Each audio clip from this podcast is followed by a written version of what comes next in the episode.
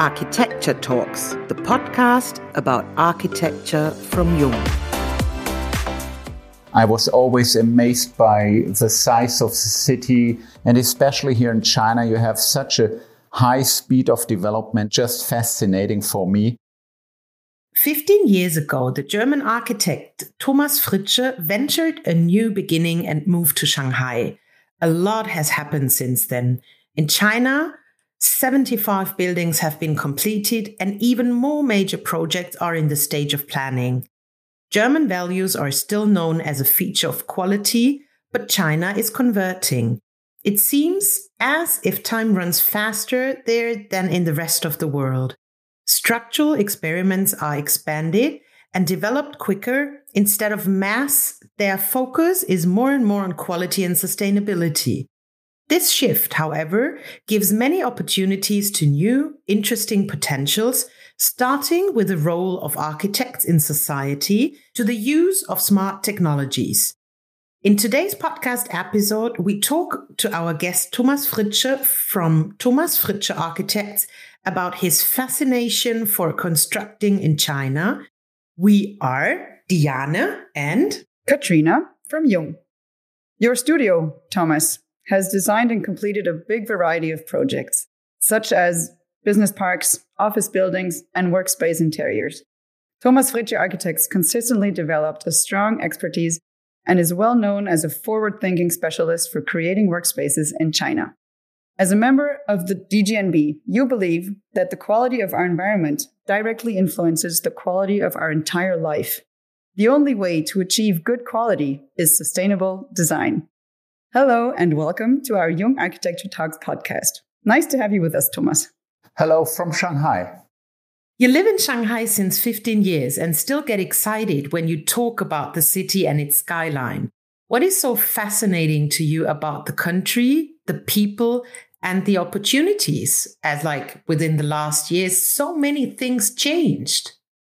I think it is just amazing to live in such a big city I have always loved to visit cities and I was always amazed by the size of the city, the speed of development. And especially here in China, you have such a high speed of development. It's just fascinating for me. And of course, as an architect, this gives us a lot of opportunities. You moved from Stuttgart to Shanghai. Wasn't that kind of culture clash? of course, it was a different culture here. Things here are just much faster and things are changing so quickly here. And nothing is fixed and nothing lasts for long. Let's say 20 years in Stuttgart are probably two years here in China. And that's really an amazing experience here. So, to you personally, Thomas, what are actually the biggest cultural differences between Germany or Europe and China? The biggest difference was and still is the communication. People here in China are more thinking about how do their counterparts react when they say something. So you never know what really is the meaning of what people tell you. And it's really difficult to understand sometimes, even if you have a good translator what your Chinese partner is telling you. So you have to get used to this and you have to learn to read between the lines much more than in Germany. Nobody would ever say here, I don't like your design. And people would rather search for a way to describe it in a different way that they don't like what you designed. So this is still a problem for me. How was the first step in China for you? Like, what personal experiences did you have with your first clients and projects as a German architect in China? The first experience was 15 years ago that people are welcoming German architects very much here and people are listening very carefully to what you say. They were fascinated by our technology. Chinese clients are driving our German cars and they know German technology is reliable. So the first experience was that you have the opportunity to convince clients of what you want to do and they are listening very careful. But Most of the clients at that time were not very experienced in building houses or doing developments. So we had to think much more than we do in Germany, where you mostly sit together with a specialist from the client side. Here you sit together rather with an amateur. That was 15 years ago. Today that has changed. Business for foreign architects in China has changed, as you said, during the last years, right? Mm-hmm. So, what does this mean for you and your office in particular, with a team of almost 100 employees? Let's say again, 15 years ago, clients did not know so much about how to build an office park, for example.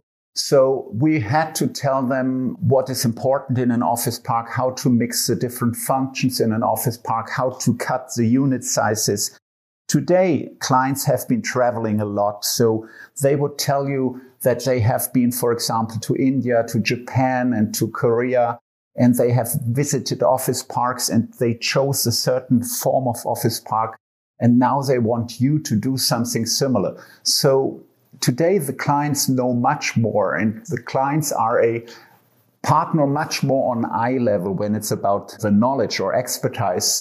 So you have to be prepared much more than before. You have to be on the same level as the clients. And that is challenging because usually we can't travel so much and we are not traveling around to India or so on.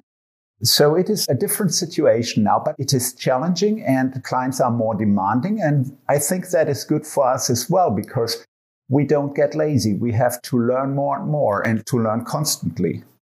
You're talking about the clients who changed their requirements on quality within architecture. How about your team?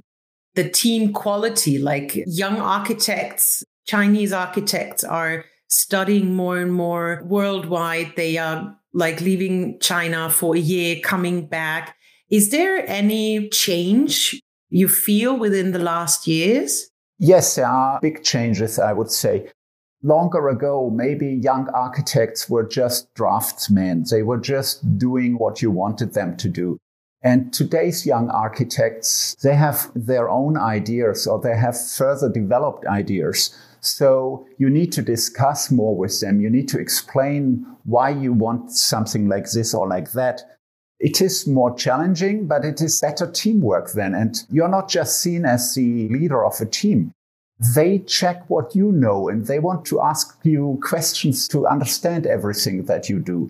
And that is, again, a good development for a better teamwork, I would say. How international is your team? Is it mostly Chinese employees or do you have a mix of nationalities? We have mostly Chinese people in our office. Today, we have in general less foreign people in China or in Shanghai, especially. So we have maybe 10% of foreign people here. And that is not an easy thing because the education in foreign countries in architecture is probably different to the education here. So it is sometimes difficult to put foreigners together with Chinese people in a team. Is the age also an issue? So the average age of your team or how they work together? No, the age is not the main problem. The main problem is that, let's say, European architects have a certain experience on the construction site. And most Chinese architects do not have this. So Chinese architects would quicker produce something that would please the clients or they would produce something probably more interesting, more spectacular. And Western architects, they are a little bit more questioning what we do and they are more thinking about the construction. And this leads sometimes to problem, especially when it comes to the speed of a project here. We can balance it somehow, but it's sometimes a problem. The part of an architect in China, we've already mentioned it before, has switched from a supplier to a co designer of the future, the built environment, which in turn also influences society. What potential and opportunities do you see here? In China, you have more opportunities to influence the society because the role of an architect here is a little bit different to Germany. As I mentioned before, in Germany, you talk on the client side to specialists. The clients know what they exactly want. most of the clients and especially professional clients. And in China, the clients are much more open. So they would rather want to have a whole concept for a project. Let's say, for example, an office park. If we design an office park, we just start by finding the design brief together with the client. That means we are helping the client to define, for example, the function mix. And we help the clients in general to find the direction of a project. So we can then influence the whole direction of a project, which means in the case of office parks, for example, we have much more influence on the atmosphere in an office park, on the way how people would work together. And I think this is not so possible in Germany where clients have a clear idea because they probably made a very deep research before they started to talk to an architect. Would you say that Europe can learn from China in terms of technology transfer or being more experimental? I would say Europe can learn from China, definitely. Let's say in Europe, or especially in Germany, I would say we are thinking longer before we do the first sketch. And in China, we have more the atmosphere of try and error. People here are willing to try something new. And they would then learn during the development of a project. This mood of try and error or this way of try and error, we could also use a little bit more in Germany, where we talk sometimes too long before we start something. Well, the Germans like to discuss a lot. Yes. Thomas, you're currently working on the research project, a sustainable office tower. What do you express with this self initiated project and what is your goal? We have been working a lot on office buildings, office parks, and so on. And we always try to convince our clients to do a building more sustainable or a whole project more sustainable. And most of our clients wanted just to make quick money, let's say it like this, or they were just not interested in energy saving and so on. So we were a little bit tired of trying and trying to convince the clients. And then we had the idea to develop a project on our own and to use this project to show to clients how an office building could look like if you combine, let's say, modern workplace trends with sustainable architecture. And with this idea, we went to different clients and tried to convince them. And we found people were listening and people were very interested. Of course, they don't have the same plot at the moment, but they were interested to cooperate on this idea further. We found that many clients just had no idea how these buildings could look like or how this building would function. So we developed this project and I think it was a good decision. Is the atmosphere or the experience an important decision maker for them? Absolutely. I think in China, it is a lot about experience and about atmosphere. People always say here that a project needs to touch your heart. In Germany, probably projects are sometimes very, very rational, very cold. And here in China, you want to have a certain sensation when you go into a building. This applies not only for malls or for shopping streets, it applies also for offices. The atrium of an office, the entrance atmosphere, that should always be something very special or very well considered. Where do you inspire yourself? I'm traveling a lot. When I'm traveling, I'm always walking and walking around, like in Vienna a few years ago. I love to see old cities and I'm fascinated by the idea that we still after so many years, let's say 200 years and so on, we still see these old cities and we still love these old cities. So I get my inspiration rather from old buildings, from old cities.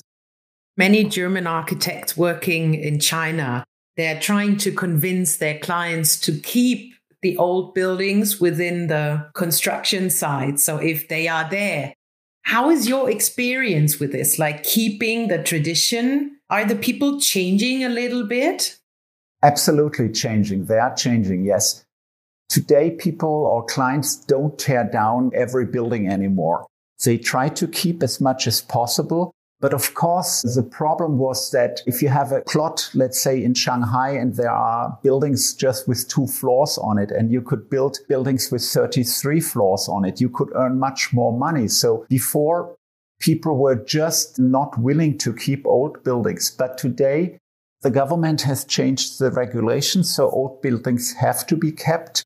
And I think this is an absolutely good thing because too many Chinese cities have lost their identity. And if you keep some old buildings, you can keep a little bit identity. And we have a lot of old buildings here in China or in Shanghai, especially that today are kept and are used as art centers and so on. And it's a good thing, I believe. Yeah, I'm thinking about the French Quarter in Shanghai, which is beautiful. Yeah, and the hutongs, like going through the hutongs to the real traditional ones is a fantastic experience for Europeans. Absolutely, yes. So, what would you suggest German or European visitors coming to China the first time? Of course, I would suggest to see some old cities like Xi'an and to go to Beijing, of course, because Beijing is more Chinese, I believe, than Shanghai is. And like you mentioned, the French Quarter, I would always recommend to visit it. But we also have a lot of super modern buildings and very highly developed architecture. When I think about Germany, we have good architecture, definitely, and we have a very rational architecture. But here in Shanghai, especially, you have so many highlight buildings because you have all the famous architects from all around the world building in Shanghai. So it is amazing situation for architects to visit Shanghai to see the new buildings, to see the contrast to the old buildings. Me, myself, I'm always walking around here and always find something new. It's never ending, I think. Thomas, we have a personal question. Where do you think will we meet you in about 10 years? Will you still stay in Shanghai or any other destination? Actually, I'm not sure about this. I said before I love big cities, and uh, recently I read we have actually almost 30 million people here in Shanghai, and this is fascinating me. But last summer I've been to North Germany and I went through many, many small, beautiful villages. And I also liked this very much. But I'm not sure if I can live in such a society of a small village. I would probably feel being watched or I would probably get bored a little bit. But I'm also not sure if I can be here in 10 years. I would then be 72 and maybe Shanghai is not a city to get really old, but I'm not sure yet. We will see. You could move from village to village yeah. in North Germany. Recently, I thought the building I live in has 180 apartments. So let's say 600 people live there in one building. And I live only in one and we have 15 of these buildings next to us. So it is like 3,000 people or how many is that? No, it is much more. And I grew up in a town in Germany in Unterfranken, which has 11,000 people. So my compound has almost so many people. So I'm not sure where I want to live later on. We will see. We'll ask you in 10 years again. You're welcome. Yeah. well, Thomas, that sounds like a great plan, everything, actually. We send a lot of greetings to Shanghai. It was a great pleasure talking and listening to you. To say it in Chinese, Zai Jian, and take care. Thank you very much. It was a pleasure for me to talk to you. Many thanks to our listeners as well. We're looking forward to share our upcoming Jung Architecture Talks podcast with you. Tune in on jung.de slash architects.